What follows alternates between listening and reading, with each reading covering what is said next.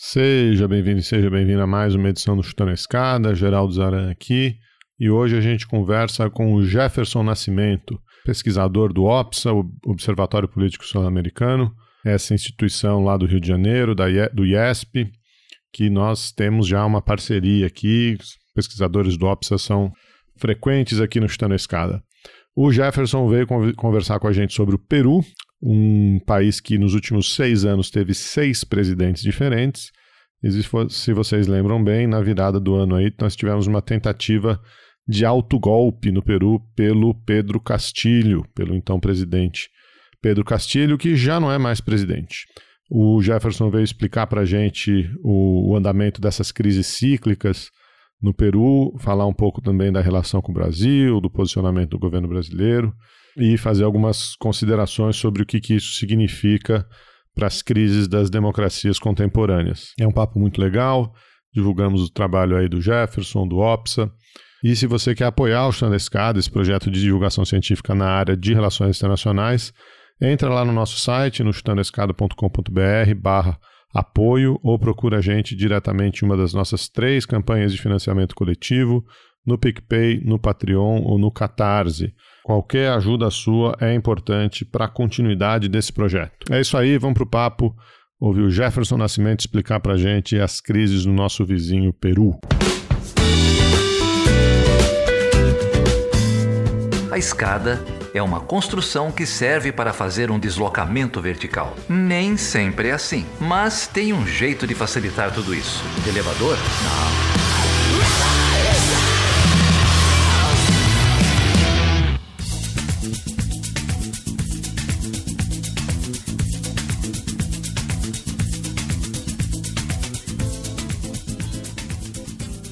Geraldo Zaran, e aí, você tá bem? Tá bonzinho? Tô, tô, bem, Felipe, tô bonzinho. Tem convidado novo na área, isso é sempre bom receber gente nova aqui, né? É, gente nova, gente boa na área.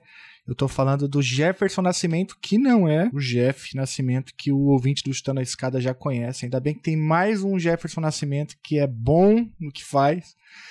A gente está aqui hoje com o Jeff Nascimento, que é doutorando lá no IESP da UERJ, é pesquisador do Observatório Político Sul-Americano, o OPSA, que só manda gente boa aqui, né, Geraldo?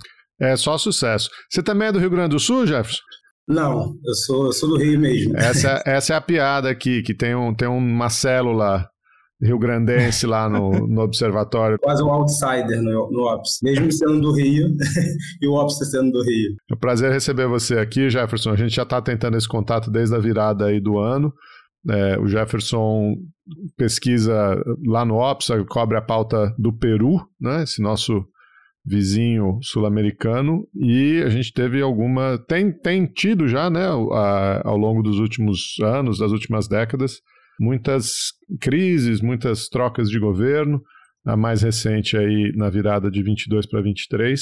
É, e a gente trouxe o, o Jefferson para contar para a gente aqui o que está acontecendo, quais são os fatores estruturais, quais são os fatores conjunturais. Prazer ter você aqui, Jefferson. Bom, primeiramente, obrigado pelo convite. É para mim é um prazer estar aqui com vocês. Eu que sou ouvinte assíduo do Chutando Escada, para mim é uma honra estar aqui, ainda mais representando o OPSA. Muito bem. Jefferson, eu já, eu já te chamo de Jeff já, já sou, já sou íntimo, né? Nem sei se posso. É, de 2016 até hoje, quantos presidentes já, já, já passaram pelo Peru? Eu perdi as contas. Seis presidentes. Eu não perdi a conta também, seis presidentes. seis presidentes, né? É, alguns saem por renúncia, outros por impeachment.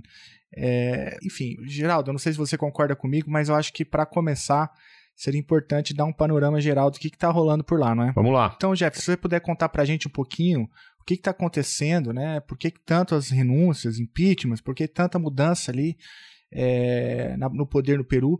É, se você puder dar um panorama geral da gravidade, para a gente até entender a gravidade da crise, o que está rolando, eu acho importante para depois a gente, quem sabe, discutir as causas. Isso, eu acho legal a gente fazer esse relato, primeiro, do que está acontecendo objetivamente desde o momento que o Castilho chegou é, na presidência e depois tentando encontrar aí os motivos, né, os fatores é, de longo, médio e curto prazo que explicam.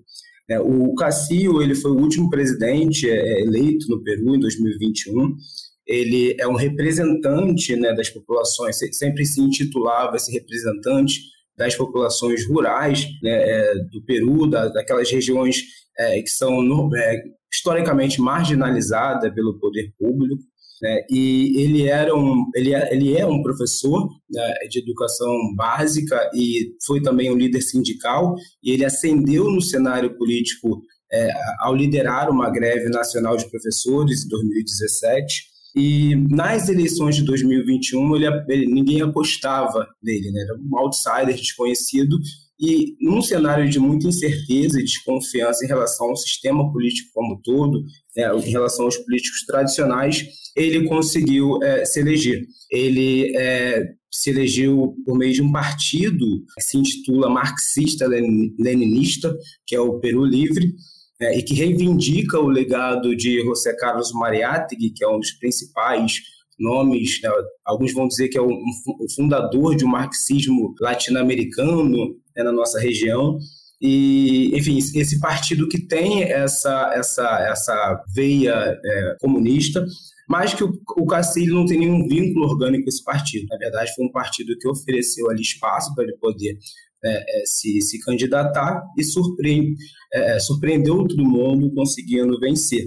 É, no primeiro turno, acho que o primeiro turno é importante a gente descrever porque ele, ele, ele é um termômetro para medir de fato a base sólida que o, que o presidente vai ter. Né? E no primeiro turno houve uma dispersão muito grande do voto. É, esse cenário de incerteza, desconfiança fez com que houvesse, primeiro, uma grande é, abstenção, que foi também, é, enfim, impulsionada pela pandemia. A eleição aconteceu em 2021, um período de muita, é, é, enfim, de, muito, de, de, muitos problemas sanitários, né? E o Cacílio teve apenas 17% dos votos. Né? Passou para o segundo turno ele e a filha do presidente, do ex-ditador Alberto Fujimori, a Keiko Fujimori, que conseguiu apenas 13% dos votos. Ou seja, é, no primeiro turno já dava a perceber que dificilmente quem ganhasse conseguiria ter uma base social e, e, e institucional forte. Né? E no segundo turno ele venceu por uma margem de apenas 0,4% dos votos. E, como é agora virou de praxe na América Latina, né, a extrema-direita é, enfim, contestou o resultado dos votos e pediu recontagem, etc. Né?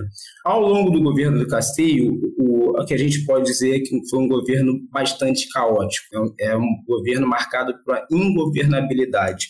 É, isso se deve a alguns fatores. Primeiro, o amadorismo da, da coalizão. Né? O próprio partido é, se mostrou bastante pouco preparado para estar no poder, acho que nem o partido esperava que chegaria ao poder.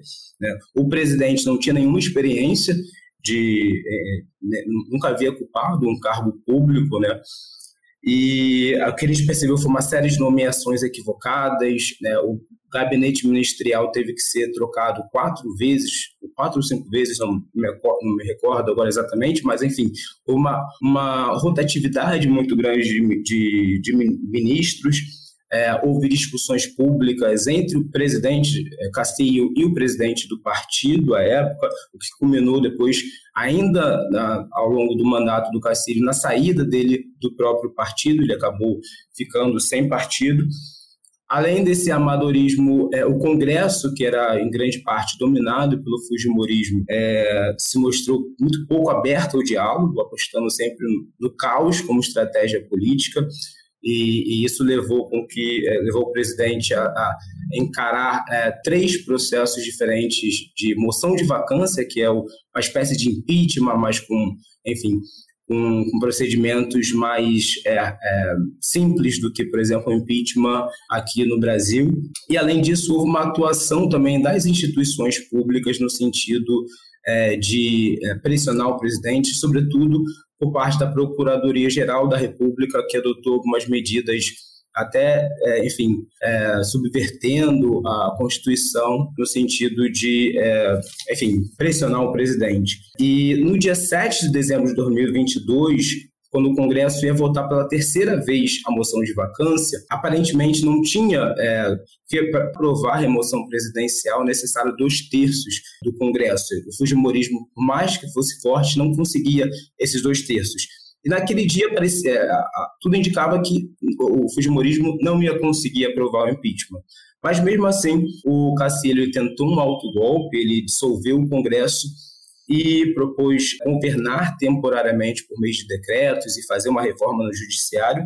Só que foi uma medida extremamente equivocada, porque assim, era óbvio que ele não tinha apoio de nenhum setor, nem das Forças Armadas, muito menos das elites, né, é, nem do judiciário e nem dos próprios ministros. Uma série de ministros no mesmo dia é, começaram, é, os ministros começaram a renunciar né, em protesto à atitude do presidente e a vice-presidenta é, do Castillo, a Dina Boluarte, que está no poder no momento, também é, imediatamente se colocou contra a atitude do presidente. Jefferson, deixa eu só te, te interromper, só para pontuar, né? É, você mencionou que a eleição foi em, nove... em 2021, não é isso? É, então, quer dizer, entre 21 e 22, a gente tem um período de tempo curtíssimo, né? É, em que o Castilho sofre aí três tentativas de impeachment, né? Você vai narrando, parece que assim, ah, não deu certo dessa, vamos tentar mais uma para ver se, né? Até dá certo. Quer dizer, ele foi eleito numa, com uma margem muito pequena, tem as três tentativas de impeachment, num um período, o cara governa o quê em, em, em um ano e pouco, né? É, e aí levando aí essa tentativa de autogolpe que você está descrevendo agora, é isso? Na verdade, o governo do Castilho era assim, a gente observava imaginando que horas o Castilho vai cair. Ou seria através de uma moção de vacância, ou seria através de uma renúncia. Ninguém esperava, contudo, que seria através de uma tentativa de autogolpe, uma vez que não tinha apoio nenhum. O Castilho acabou é, sendo preso depois dessa tentativa de autogolpe e é, estourou uma série de protestos que começaram é, em favor do presidente, né, mas que logo se viu que é, era, tinha mais a ver com rechaço ao sistema político como todo do que propriamente uma defesa apaixonada pelo presidente. Até porque a aprovação dele era muito baixa, era 19% àquela altura. Então, enfim, mas de fato existia, principalmente nas regiões mais rurais, principalmente do sul do país, uma identificação com a figura do Castilho, né? E uma, é, uma percepção de que as elites não deixaram ele governar. O que, em partes, é uma verdade, é, a gente viu que é, o Fujimorismo estava muito pouco disposto a qualquer diálogo. E no lugar dele assumiu a, a Dina Boluarte, que é quem está no poder no momento. Ela tem o direito constitucional de se manter no poder até 2026. Caso ela renunciasse, o presidente do Congresso assumiria e teria que convocar eleições em seis meses. Então, basicamente, os protestos é, começaram defendendo o Cassi, mas digamos que o objetivo principal nesse momento, primeiro, é a renúncia da Boluarte, isso vem se tornando a, a principal palavra de ordem dos protestos, né, a convocação de novas eleições e também de uma Assembleia Constituinte. É, isso vem se tornando é, pauta principal desses protestos. E a Dina Boluarte, para tornar a situação ainda mais complicada, se aliou a essa direita fujimorista, aos principais oponentes do governo Castillo, às Forças Armadas também, ao Judiciário, e vem governando, é, enfim, atendendo aos interesses dessas, é, desses setores. E é, a polícia, as forças policiais vêm exercendo uma uma repressão muito violenta nas ruas que já resultou é, em mais de 60, é, se não me engano, 60 mortes até o momento, muitas delas é, devido ao uso de armas de fogo por parte é, das forças policiais. Inclusive, houve recentemente um relatório da Comissão Interamericana de Direitos Humanos indicando que, de fato, houve é, o uso abusivo da, das forças policiais. Então, nesse momento, é, é, esse é o cenário né, que, que, enfim, o Peru vive. Não tem como evitar alguns paralelos com o Brasil, né? Até por, por limitação desse que vos fala. É, o, o Pedro Castillo, ele é eleito como ficou bem claro na tua fala, ele não consegue governar, né? É, por inúmeros. Porque a decisão já tinha sido tomada pela oposição de que ele não seria o presidente. A questão que me parece, ouvindo você, é que só, só. Enfim, a questão era qual seria o motivo, como que ele cairia, né? É, e acabou que é, caiu pela, pela tentativa de autogolpe e, e, pelo que li, pelo que lembro de que acompanha da imprensa, ele tenta justificar o autogolpe justamente pela incapacidade de, de governar o país, né?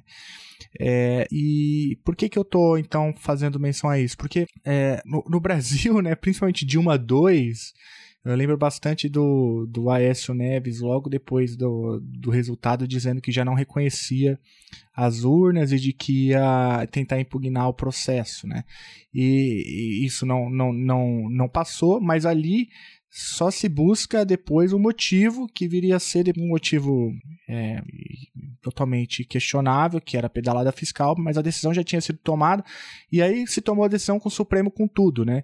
E me parece que a Dina é, Boluarte é um pouco, talvez aqui me desculpe o paralelo, mais uma vez é por limitação desse que vos fala, me parece um pouco um Temer, né? Que estava ali no lugar certo e consegue uma composição, passando, né, pelo, você disse, os militares e, e a oposição, né? Eu acho que tem um, um fator também que é, é bastante curioso, porque se não me engano, dois ou três dias antes de ter havido o, alto golpe do Castilho, a justiça peruana havia perdo, perdoado, não, havia arquivado uma investigação contra Dina Boluarte por envolvimento em esquema de corrupção. Então parecia que já estava ali sendo arquitetado os bastidores para que ela pudesse assumir né, e, e, enfim, atender os interesses da elite. Mas eu acho que esse paralelo com o Brasil é curioso, né? Porque se a gente pegar também a a Lava Jato também teve um impacto muito grande no Peru. A gente, quando a gente pensa Lava Jato, a gente obviamente tá, pensa no Brasil, mas também em outros países latino-americanos. É, enfim, a Lava Jato teve uma, um impacto. É, e no caso do Peru, é, se no Brasil talvez a Lava Jato tenha tido um impacto maior para os, os partidos de esquerda, no Peru foi um impacto, impacto generalizado, né, independente da, das matizes ideológicas dos, dos é, ex-presidentes. Então, todos os presidentes, desde a ditadura de Alberto Fujimori até, é, até hoje, foram implicados em casos de corrupção é, na, na Lava Jato. Né? Inclusive, agora foi extraditado o Alejandro Toledo, extraditado dos Estados Unidos para o Peru, que foi é, o primeiro presidente depois do, da ditadura do Alberto Fujimori, também em decorrência dessas denúncias. É, inclusive, a Keiko Fujimori, que é a principal representante do Fujimorismo, que já concorreu a três eleições seguidas e perde sempre com uma margem muito pequena, ela também já chegou a ser presa por conta dos escândalos de corrupção da Lava Jato. Então, é, eu acho que não, não é um equívoco fazer esse paralelo com o Brasil. É, mas eu acho que tem também alguns fatores, né, se a gente pegar fatores é, mais de longo prazo também, que dá para fazer um paralelo com o Brasil, mas que é, é no Peru, eu não sei, parece que há uma, digamos, que, que isso se torna um pouco mais exacerbado. Né, se a gente for entender, porque essa crise ela não surge no governo de Castilho, ela já vem é, há alguns anos e é, há elementos, muitas vezes a gente acaba fazendo um retrato do presente, esquecendo de é, voltar um pouco na história e entender os fatores mais de longo prazo que, que incidem. É, é, o Peru ele é um país em que a herança colonial talvez seja um dos países que mais fortemente sentiu a presença colonial por ter sido né, um dos principais centros é, de poder é, durante o período da colônia. Então, assim, é, é um país que no imaginário é, há, uma, há algumas dualidades que são muito marcantes né, no, imaginário social. Então, há uma divisão muito grande entre a Grande Lima e o que eles chamam de Peru Profundo. Né, há uma diferença muito marcante entre os brancos, mestiços e os indígenas é, entre ocidentais e andinos, civilizados, civilizados e incivilizados, é, é, e serranos, há, há, uma série de dualidades que marcam o imaginário social do que é, é, é o Peru. Né? É um país que normalmente a sociologia clássica é, descreve como um país desintegrado, uma espécie de arquipélago social, em que há diversas regiões com culturas bastante distintas e que muitas vezes não dialogam entre si. Por que, isso é importante? Porque se a gente pegar os dados da eleição de 2021, é, você vai ver, por exemplo, que em Lima, o Castillo ele teve menos de 30% dos votos. Apesar de ter vencido a eleição, em Lima ele tem menos de 30% dos votos. É. Na, já nas demais regiões, Cacilho venceu por 65%. Se a gente pegar a região especificamente de Puno, que foi uma região onde os protestos se deram de forma mais intensa, né, 90% dos eleitores, que é uma região pobre do interior do sul do país, 90% dos eleitores votaram no Castilho. Ou seja, é uma diferença muito gritante do ponto. São clivagens geográficas, é, raciais e sociais muito fortes, que óbvio, obviamente que todos os países latino-americanos também são marcados, mas é, eu tendo a desconfiar que no Peru isso se torna ainda mais exacerbado pela história do país. Né? Se a gente pegar, por exemplo, a classe A, é, 70% do, dos eleitores da, da elite votaram na Keiko Fujimori. Né? Então, são assim, dados que mostram que é um país bastante dividido e eu acho que isso se, se, se mostra de uma forma muito clara hoje. Por exemplo, em Puno, como eu dizia, foi onde teve um massacre agora, é, se não me engano, no mês de janeiro ou fevereiro, em que 18 pessoas foram mortas no mesmo dia. E grande parte desses manifestantes eram é, camponeses, eram indígenas. E, e, tem uma fala interessante da Dina Boluarte, um lapso, que ela diz assim, que Puno não é Peru. É, ela, num discurso querendo dizer que, é, enfim, que o que está acontecendo em Puno é muito específico, não, não, não, significa que aquilo seja o Peru. Eu acho que isso é uma marca muito interessante, porque é, simboliza o pensamento da, da elite de Lima, é, de achar que a, o Peru profundo não é Peru, é uma outra coisa. É, isso se torna bastante é, é, marcante. Eu acho que pontuar essas questões históricas que estão aí desde sempre é importante para a gente entender também essa crise é, é, atual. Perfeitamente. Puno, eu, eu já fui a Puno. Puno é uma região muito, muito pobre, né? Não é exatamente fronteira com a Bolívia, mas é, é ali do outro lado do, do outro lado do Lago Titicaca, assim como a Bolívia, é, realmente é uma região muito pobre, né? E eu acho interessante essa, essa retomada que você faz. Até no, no seu paper aqui, que a gente vai disponibilizar é, para os ouvintes, um texto de de 22 que você publicou, você fala desse, desse ciclo militar, anti-oligárquico, né, dessa, dessa narrativa aí de como as coisas no Peru foram se, foram se desenvolvendo e esse passado que é um presente praticamente, que ainda é fujimorista, né? Você estava mencionando aí sobre as, a, a participação da Keiko Fujimori, Dá uma leitura para a gente um pouco dessa direita. Essa direita tem é, articulações internacionais, como a gente vê ainda aqui no, no Brasil. Como que como que está essa, essa situação? É uma, é uma direita de mesmo estirpe, de uma estirpe diferente? Como que está esse a palavra que eu estou procurando aqui? Essa, essa divisão de forças, esse equilíbrio de forças político no Peru? É, eu acho que para a gente é, analisar isso é importante a gente voltar um pouquinho e entender as mudanças que foram feitas ao longo da ditadura de Alberto Fujimori. Eu acho que também é um ponto essencial para a gente compreender a crise. Né? O Alberto Fujimori ele chega ao poder nos anos 90 por meio do voto, né, mas ele, é, diferentemente do Cacílio, ele faz um autogolpe que foi bem sucedido. Ele dissolve o Congresso e passa a governar de forma autoritária né, de forma ditatorial. E em 1993 ele cria é, uma constituição que tem traços extremamente autoritários e também extremamente neoliberais. Acho que isso é fundamental para a gente entender por que essa constituição ela é vigente até hoje, por mais que tenha havido uma transição democrática em 2000, a partir de 2000, é, não se mexeu nesse arcabouço é, constitucional que institu institucionaliza o neoliberalismo na sociedade na política peruana. Né? Então, é uma constituição em que, por exemplo, direitos empresariais muitas vezes prevalecem sobre direitos trabalhistas, direitos sociais, né? E é, o legado do, do, desse, da ditadura do Fujimori é normalmente descrito como essa estabilidade macroeconômica possibilitada por essas reformas.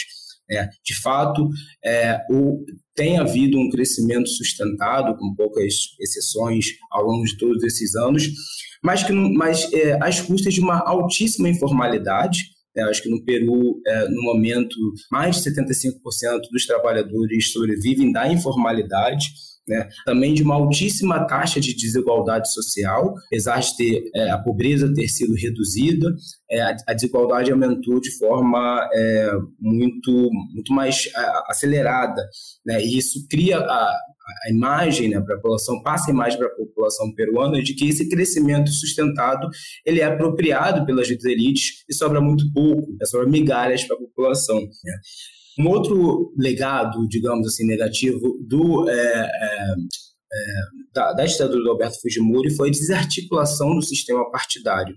Eu acho que isso é importante porque é, é, haviam partidos é, importantes, como o APRA, por exemplo, que faziam essa mediação entre as classes populares e o, a, o Estado, é, que canalizava uma série de demandas populares importantes, e esse sistema partidário ele é totalmente desarticulado a partir da ditadura Fujimori, e depois, mesmo com a transição para a democracia, isso não conseguiu é, ser, ser reestabelecido. Né? Tanto que grande parte da ciência política que estuda o Peru vai descrever o Peru como uma democracia sem partidos, né? em que partidos não significam interesses coletivos, significam mais interesses pessoais de determinadas lideranças que vão utilizar os partidos conforme seus desejos. Né? E nenhum partido que esteve no poder no Peru conseguiu fazer o seu sucessor. Né? E isso é importante porque, se a gente pegar o Peru Livre, que foi o partido do Castilho, ele elegeu, por exemplo, no Congresso, 34 é, congressistas. Foi o partido que mais elegeu, apesar de ter sido pouco, foi o partido que mais elegeu é, congressistas. Desses 34, em menos de um ano e meio, 21 congressistas deixaram a bancada do Peru Livre e migraram para outras bancadas. Ou seja, partido é só uma nomenclatura que não, não há vinculação orgânica né, desses é, é, deputados com a, o partido. Eu acho que, então, é, é essa é, e é uma crise de mediações que vem desde a da, da ditadura Fujimori que vai além dos partidos. É, é, não só é, os partidos estão fragilizados, como os sindicatos, né, que é um movimento né, internacional devido às mudanças no capitalismo, então os sindicatos cada vez mais têm é, menos esse poder de, de barganha no, no, jogo político. E tem um dado interessante da Defensoria é, do Povo que mostra bem essa crise de mediação. É, a Defensoria do Povo ela faz essa, ela cria esses espaços de negociação de conflitos entre as organizações da sociedade civil e o Estado. Né? E o que se percebeu é que é, grande parte desses espaços de negociação só ocorre quando há é, uso de violência, ou seja, os manifestantes precisam usar da violência para serem ouvido, ouvidos pelo Estado. E mesmo quando eles são ouvidos pelo Estado e quando se chega a um certo consenso, um, se assina algum acordo, o Estado muitas vezes não cumpre esses acordos. Ou seja, há uma percepção que vem é, é, que desde a ditadura do Roberto Fujimori que vem crescendo é de que é, a política ela é cada vez mais distante da, da sociedade né, de que a política é como se fosse um mundo à parte. E daí é como se os políticos tradicionais todos fossem corruptos, né, e se cria uma cruzada moral contra a corrupção, né, que é algo muito parecido com o que a gente estava fazendo esse paralelo com o Brasil, é, de que uma vez que acabasse com a corrupção, como se isso fosse possível, né, todos os problemas automaticamente estariam resolvidos. Né? É uma despolitização muito grande do debate público. Né? Então, é, pra, só para ilustrar, né, hoje o Congresso tem apenas menos de 10% de aprovação parte é, do, da população. Então, a população é, é, não vê os congressistas como, enfim, representantes de fatos de fato, da, da população. Um outro elemento importante que surgiu a partir da ditadura do Alberto Fujimori foi o combate aos movimentos guerrilheiros, dentre eles o principal, o Sendeiro Luminoso. Isso é importante porque, é, de fato, havia é, esses movimentos cometeram é, é, crimes, uma série de, de, grupos sociais, sobretudo aqueles que estavam no interior do país, né, muitas militantes que faziam parte desses movimentos quando discordavam, enfim, eram expulsos ou mortos, né? Isso gerou um trauma social muito grande, né? Esse, e a ditadura Fujimori combateu esses movimentos e conseguiu mitigar os efeitos dele. No entanto, isso teve um efeito perverso, porque é, na política peruana se criou um trauma em relação aos movimentos de esquerda. Então, qualquer movimento de esquerda hoje é criminalizado pelas elites como se fossem é, movimentos guerrilheiros e, e, violentos, etc. Eles têm até um termo para isso, eles chamam de terrúqueo, que é uma que é a ideia de que você é, qualquer movimento de esquerda você já taxa como sendo terrorista. Então a esquerda peruana tem uma dificuldade muito grande de se organizar e de se combater essa ideologia neoliberal que, enfim, é, é hegemônica É, e isso é importante também, por quê? Porque na própria campanha, o Castilho e o Peru Livre sofreram essas críticas por serem terroristas e tal, mas fato é que eles conseguiram, apesar da rejeição que se criou pelo fato deles né, ter, serem taxados dessa maneira, havia também uma rejeição muito forte contra Keiko Fujimori.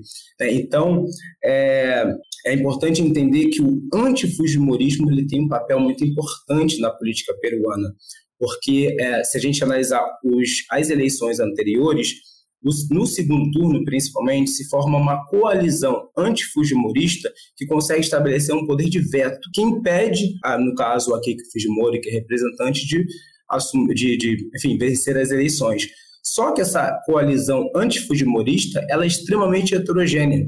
Ela tem desde, é enfim, é, militantes de esquerda até militantes da direita.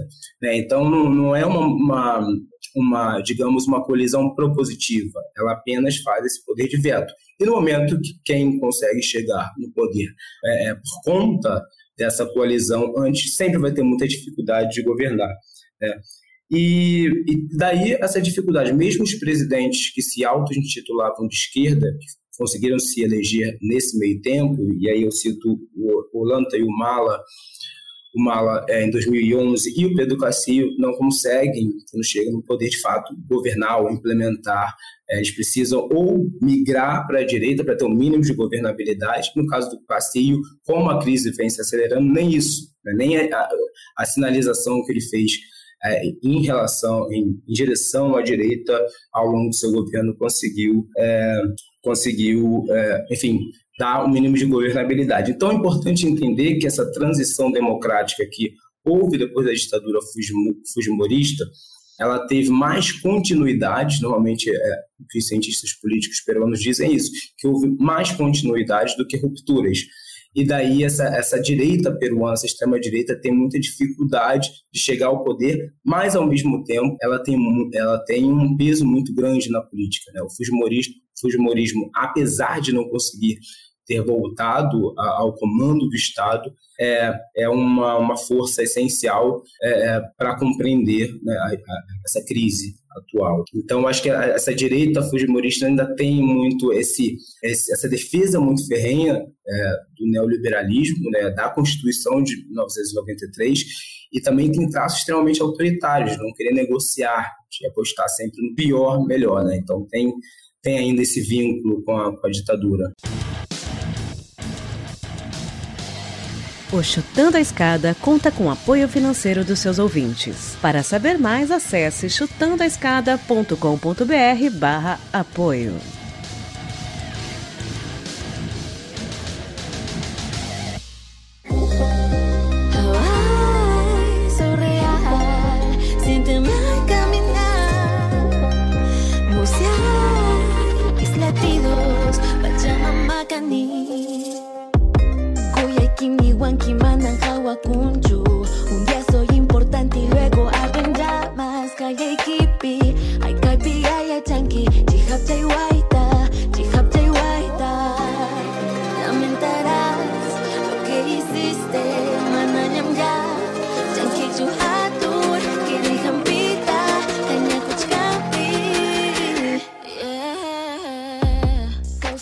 Interessante esse resgate histórico, como você coloca, né? E chamou bastante atenção também como que a mediação política ela vai sendo criminalizada, né? Assim como foi no Brasil, no Peru, também, como você bem mencionou, incluindo é, crises de representação de, de todo tipo, né? Eu acho que dá para falar aqui do ponto de vista institucional.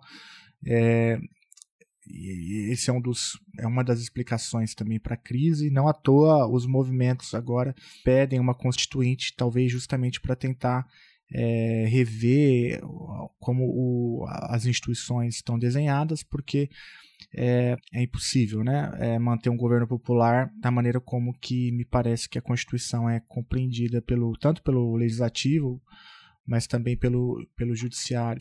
É, e, você também faz né, uma, uma reflexão é, que, que remonta ali a clivagens regionais, mas que também são clivagens raciais e geográficas né, é, do país. É, e, e, mostra como que a representação partidária ela não reflete essas clivagens sociais, raciais e geográficas do país. Então há um há quase que um uma incapacidade institucional de dar vazão, né? É, ou de construir coalizões, ou de construir é, mediações. E soma-se a isso todo o espírito lavajatista, né? que é típico também da extrema-direita, de é, criminalização da política, entendida como mediação. Né? Então você tem uma situação é, instável. Né? É, claro que me parece, é, te ouvindo, que a Dina Boluarte não caiu justamente por conta dessa, desse apoio que ela consegue da elite peruana, mas também das Forças Armadas, me parece que até de parte da imprensa, é, do, do, do, judiciário, né? É, porque já, já tentaram né, pautar a vacância no Congresso, mas, mas não passa, né? É, não passa, então há uma certa blindagem em relação ao, ao governo dela, é, pelo, que, pelo que eu estou entendendo, né, extrapolando um pouco do que, do que você mencionou, ao mesmo tempo, é, a, gente, a gente percebe que as manifestações, eu não sei agora em que pé estão, se elas estão numa crescente, numa decrescente, mas é, é algo até que eu queria te ouvir.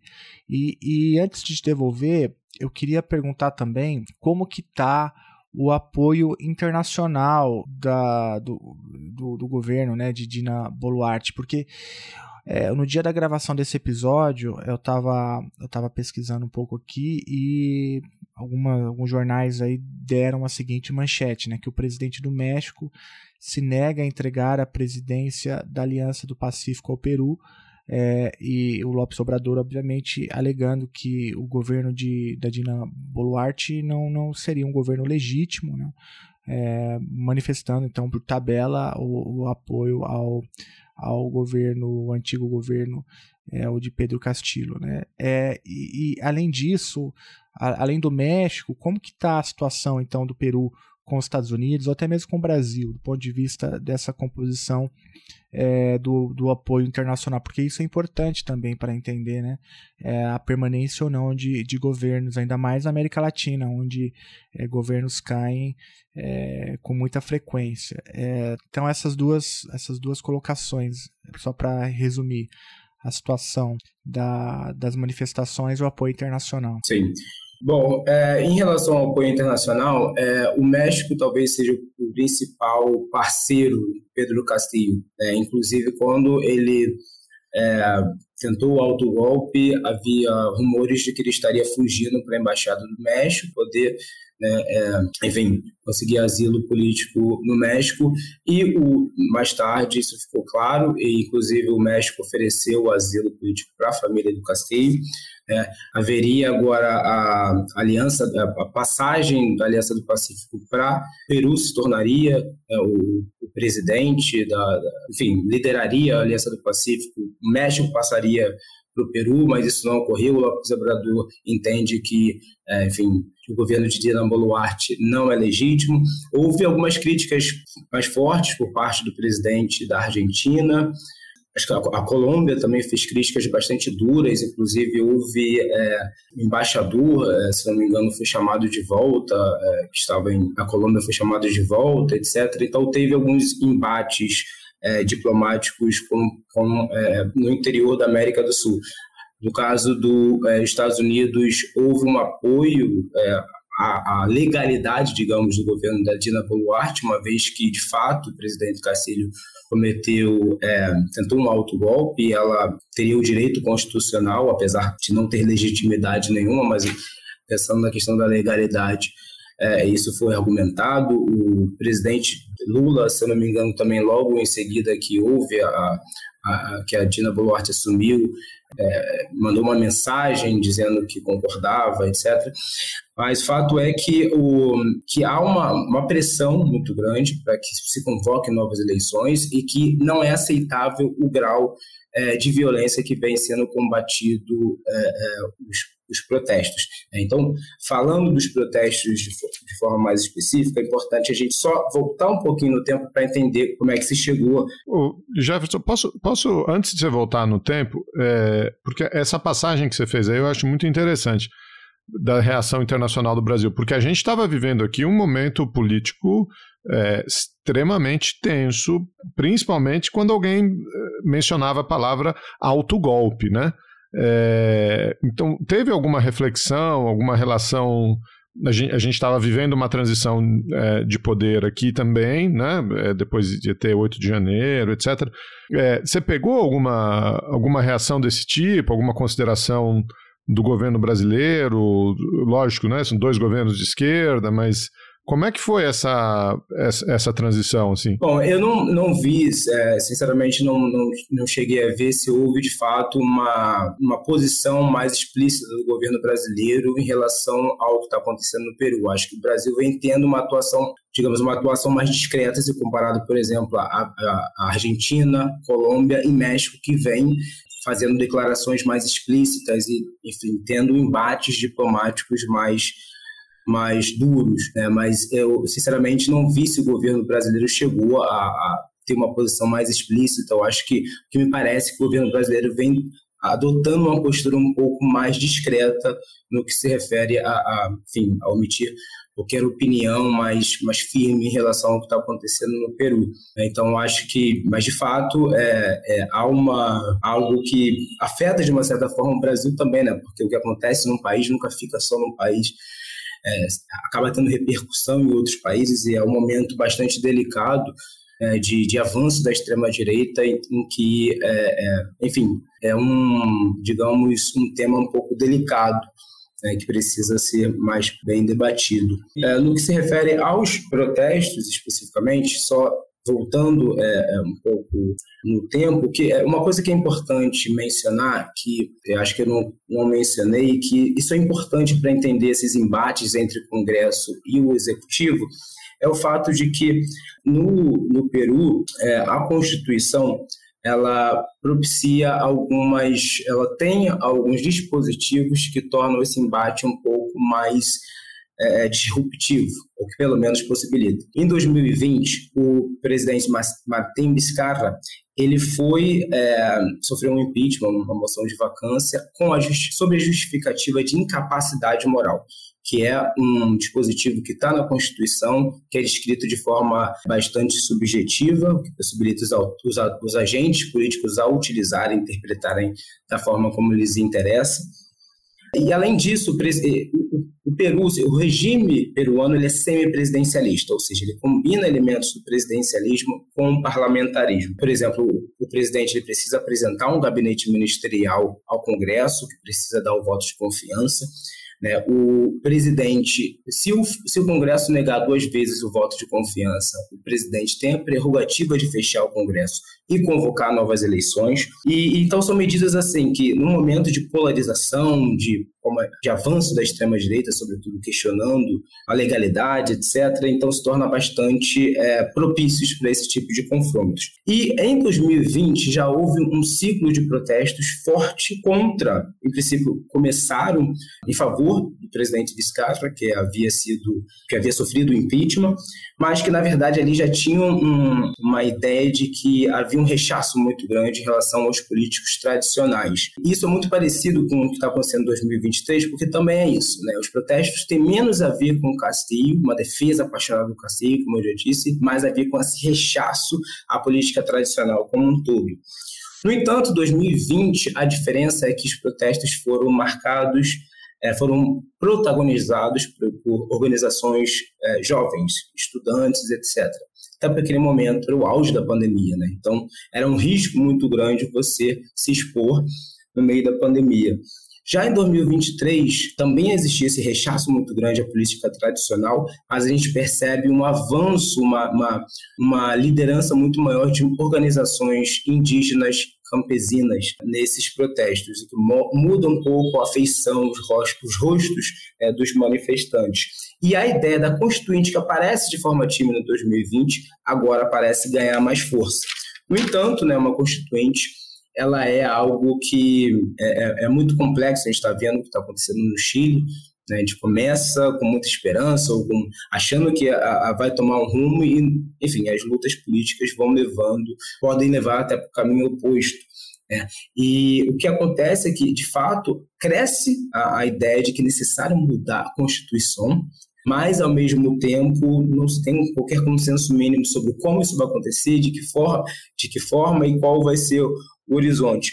A impressão que eu tenho é que esses protestos de 2023 agora, eles vêm é, perdendo força, é, em grande parte porque é um custo muito grande você estar tá se mobilizando o tempo todo nas ruas, né, e um custo, um risco muito grande, porque 60 pessoas já morreram, né, e morreram assim, se a gente pegar as cenas para ver, tem cenas bastante é, chocantes de policial atirando para cima dos manifestantes. É, então, assim, não se sabe, é, é muito difícil prever de antemão, quando começa um setor de protestos, como é que ele vai terminar. É, mas, de fato, o que a gente percebe, começa a perceber paulatino esvaziamento é, desses protestos. No entanto, é, se a gente pensar no movimento indígena, eu acho que vale a pena a gente ficar de olho, por quê? Porque o movimento indígena, é, normalmente, se comparado ao, à Bolívia e Equador, normalmente faz essa comparação. Né? Por que, que na Bolívia e no Equador o movimento indígena conseguiu é, ter um protagonismo maior nos últimos anos, chegando a, aprovar, no caso da Bolívia, é, eleger um presidente indígena e, nos dois casos, conseguindo aprovar uma constituição que garante direitos importantes mas no caso do Peru, o movimento indígena não consegue ter essa projeção nacional é, com a mesma intensidade que nos países andinos vizinhos. Bom, uma das explicações para isso, que normalmente é feita, é o fato de que na Bolívia e no Equador, a capital está nos Andes, né, onde movimentos é, indígenas são muito fortes. É, tanto no Peru também, os movimentos indígenas no, no, no, nos Andes são muito fortes. Não é que os movimentos indígenas não, foram, é, não, não, reivindicavam mudanças. Não, não é, não é isso. É só que os movimentos indígenas não conseguiam ter essa projeção nacional a ponto de lançar uma liderança ou ponto de fazer coalizões. No Peru, a capital está em Lima. Né? Então, a, a, os movimentos indígenas, as demandas indígenas ficam parecendo que não chegam com a mesma intensidade na, na, onde está no centro de poder. Né? Isso tem a ver também com o que a gente já falou aqui, o fato dessas clivagens, essa falta de comunicação entre as regiões, faz com que os movimentos indígenas tenham menos. É, digamos, é, um poder de articulação com outros grupos sociais para fazer com que as suas pautas se tornem centrais, ganhem centralidade no debate político. Né? E, é, historicamente, os, indígenas que é, estão na costa do país tendem a diluir mais as suas identidades, enfim, culturais. Bom, esse é um ponto, mas é, é isso é importante pensar, porque nesse ciclo de protesto agora de 2023, os movimentos indígenas vêm ganhando mais força. Óbvio que não dá para afirmar nada com certeza, porque, como eu disse, a é, política é o terreno da incerteza. Mas acho que vale a pena a gente ficar de olho, porque é, é, é, isso é interessante, né? Como que nesse ciclo de protesto agora os movimentos indígenas vêm ganhando força e também se articulando com movimentos indígenas de outros países, né? O Evo Morales, por exemplo, está proibido de entrar no Peru porque supostamente estaria financiando os movimentos indígenas, financiando o terrorismo, né? muitas aspas, segundo as elites peruanas. Então, assim, é, é, interessante pensar que 2023 pode ser um marco, né? A gente precisa analisar isso com mais calma e ver como é que vai se desdobrar os, os acontecimentos. Mas eu diria que nesse momento parece que os protestos vêm é, perdendo bastante intensidade. Muito interessante isso, essa, essa colocação que você fez, né? Lógico, Lima está na costa, né, no Pacífico, é, enquanto as outras capitais estão estão nos Andes. Muito interessante. Então, só para a gente recapitular aqui, Jefferson, a Dina Boluarte assumiu, tem protesto na rua. Eu estava olhando aqui, ela também já te, sofreu uma tentativa de, de impeachment, né? Em, em, poucos meses aí de governo. Quer dizer, essa, essa prática aí da, da política peruana me parece. É muito, rotina. É, rotina e que impossibilita o, os governos de, de continuar, de governarem, num certo sentido, né? É, aqui a gente reclama de, de, discussão sobre 8 de janeiro, sobre é, ajuste fiscal, arcabouço fiscal, não sei o quê, mas parece que a coisa lá, os entraves são, são bem maiores. Agora, o que, que a gente olha para frente? Né? Qual é a perspectiva para frente? Você mencionou um pouco a, a, ideia de uma constituinte, esses protestos estão perdendo força, ela tem a possibilidade de, de, de continuar o mandato por mais um tempo, você, você mencionou de passar, o que, que a gente pode esperar? Tem alguma, enfim, expectativa de, de algum retorno à normalidade ou, ou não? Bom, o normal no, Peru, no caso, é, o, é, a instabilidade, né? Então, isso aí já é, digamos que é o normal. Mas ela tem o direito constitucional de ficar no poder até 2026, mas é muito improvável que isso vá acontecer, tendo em vista que Peru teve seis presidentes em seis anos, ela tem uma legitimidade baixíssima. Bom, ela tem um acordo com essas elites, mas que certamente as elites não, não veem ela como uma liderança dessas elites, né?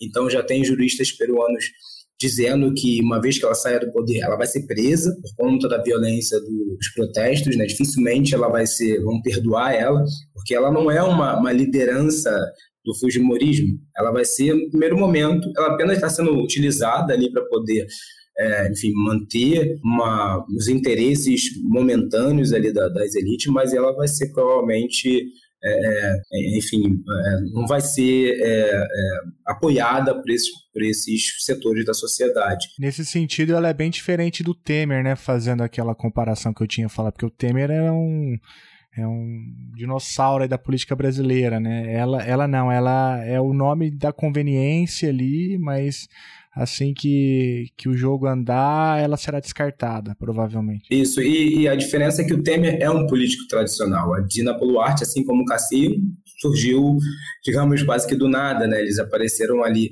sem nenhum vínculo com o Peru Livre. Ela, inclusive, foi expulsa do Peru Livre muito antes do Castillo. Né, só.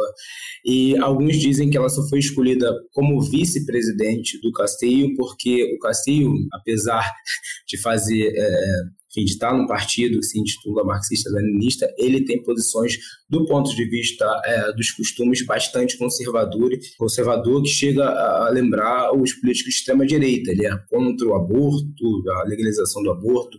Ele é a favor, por exemplo, de é, castração de estupradores, assim, coisas bem polêmicas, para dizer o mínimo. Né? Então, assim, é, ele, ele tem posições extremamente machistas, então algumas pessoas diziam que, na verdade, a escolha da Dina Boluarte tinha a ver com uma, uma necessidade de amenizar é, essa figura conservadora dele, angariar votos, por exemplo, de mulheres, etc. Então, tipo, ela não é uma política tra tradicional, ela também surgiu praticamente do nada, uma advogada que não tinha um histórico, né, e que, enfim, conseguiu chegar ao poder nesse cenário de instabilidade de incerteza. Jefferson, obrigado, cara. Eu, eu não sei se tem alguma pergunta que eu deveria ter feito e não fiz, assim, por, por incompetência, se tem algo que você gostaria de falar. Eu queria só fazer um comentário é, sobre um tema que eu acho que pensando...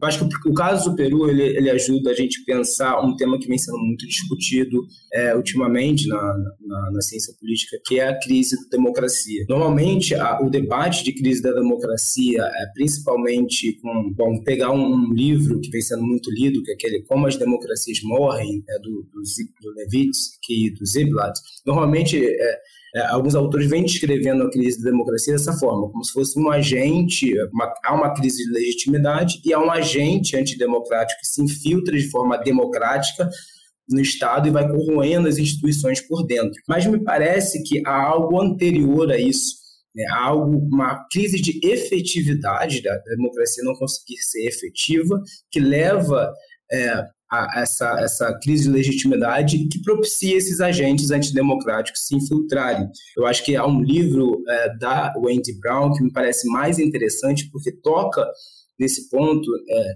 que é a, o livro Nas Ruínas do Neoliberalismo, que ela mostra que há uma, uma espécie de hibridismo genealógico, é o termo que ela usa, entre neoliberalismo, que na verdade o neoliberalismo ele tem na sua natureza uma, é uma natureza extremamente antidemocrática. Isso faz com que os governos que são eleitos, independente das suas pautas é, mais à esquerda ou mais à direita, consigam implementar políticas que vão a, a atender os interesses dos seus eleitores. Isso vai criando um cenário é, de, de deslegitimação do sistema político como um todo. Eu acho que o caso do Peru é representativo porque ele mostra que a corrosão da democracia não está acontecendo, pelo menos nesse momento, por conta de um agente que se infiltrou no poder, um que de forma democrática, que foi eleito democraticamente, que vai destruindo as instituições por dentro. A verdade é um vazio. Qualquer pessoa que chegue ao poder não consegue representar suas bases, consegue atender as demandas populares e automaticamente isso vai gerando uma crise, um, digamos, uma lacuna muito grande entre Estado sociedade e que leva a, a esses que cria um cenário propício para que esses agentes antidemocráticos consigam se eleger. Uma possibilidade é, futura que é para a gente ficar, para a gente prestar atenção é o, o Rafael Aliaga, que é o, é o, atual prefeito de Lima. Ele é considerado o, o digamos, o, o, Bolsonaro peruano, assim é intitulado pela, pela, própria imprensa peruana. Então ele pode surgir aí como esse agente, mas que ele, ele vai surgir porque vai chegar com um discurso simplificador da política, né, no meio de um cenário extremamente, enfim, de incerteza e de desconfiança contra tudo e contra todos, né? mas que, na verdade, a origem não é necessariamente ele que vai destruir a democracia. Tem todo um cenário aí que propício que, que, é, que enfim, facilita o caminho para que esses agentes cheguem no poder. Então, eu acho que o caso do Peru ajuda também a gente pensar esse tema da crise da democracia, porque não é, é enfim, um agente que está ali se infiltrando de forma democrática, destruindo as instituições por dentro. As instituições já estão de certa forma, corroídas. Acho que esse seu comentário aí foi muito é, assertivo, né? Acho que foi muito. Enfim, você pensou aí. É, se, o, se, o Marx dizia que o, o, capitalismo ia ser corroído pelas suas próprias, pela sua própria dinâmica, né? Acho que o corolário político do sistema capitalista liberal, que é, que é esse Estado democrático, Estado liberal democrático, também tem mostrado aí as suas, uh, as suas deficiências intrínsecas, né? As suas, enfim, essa falha. Enfim, você, tra você trabalha num arcabouço liberal, democrático. Se o sistema não dá vazão às demandas das camadas minori minoritárias, no sentido, né, enfim, das camadas é, inferiores à população, das, das camadas desprivilegiadas, é, esse sistema também está fadado ao, ao fracasso. Né? É, eu, eu, achei muito cirúrgico seu, o, o, seu comentário, a sua reflexão, é, que não é uma questão individual, né? como tanta coisa que a gente tem enfrentado, são questões estruturais que a gente está é, se defrontando. Né?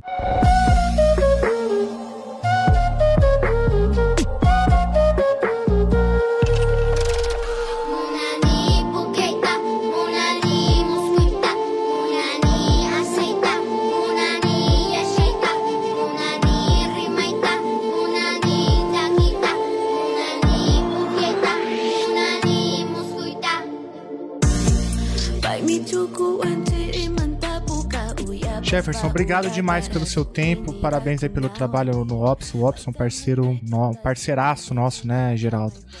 É, de fato, se o ouvinte ainda não conhece o observatório, vale a pena entrar lá e ler, por exemplo, o último boletim, esse boletim que a gente citou aqui tantas vezes e que a gente vai deixar na descrição do episódio onde tem lá um texto do Jefferson Nascimento intitulado Governo de Pedro Castillo em meio às crises cíclicas no Peru. A gente nem falou um pouco desse conceito né, de crise cíclica, mas vale a pena entrar lá. O texto é, é antes dali é, da virada do ano, então foi quase que uma atualização, né?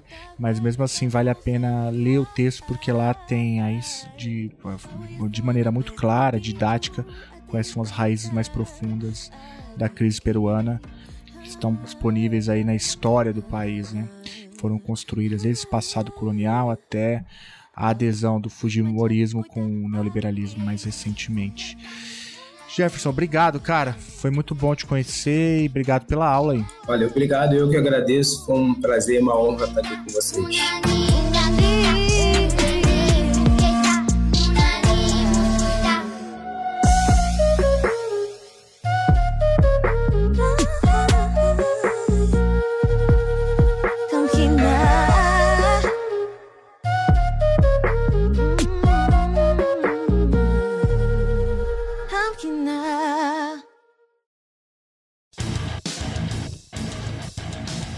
Você acabou de ouvir mais um episódio do Chutando a Escada. Para apoiar, acesse chutandoescada.com.br barra apoio.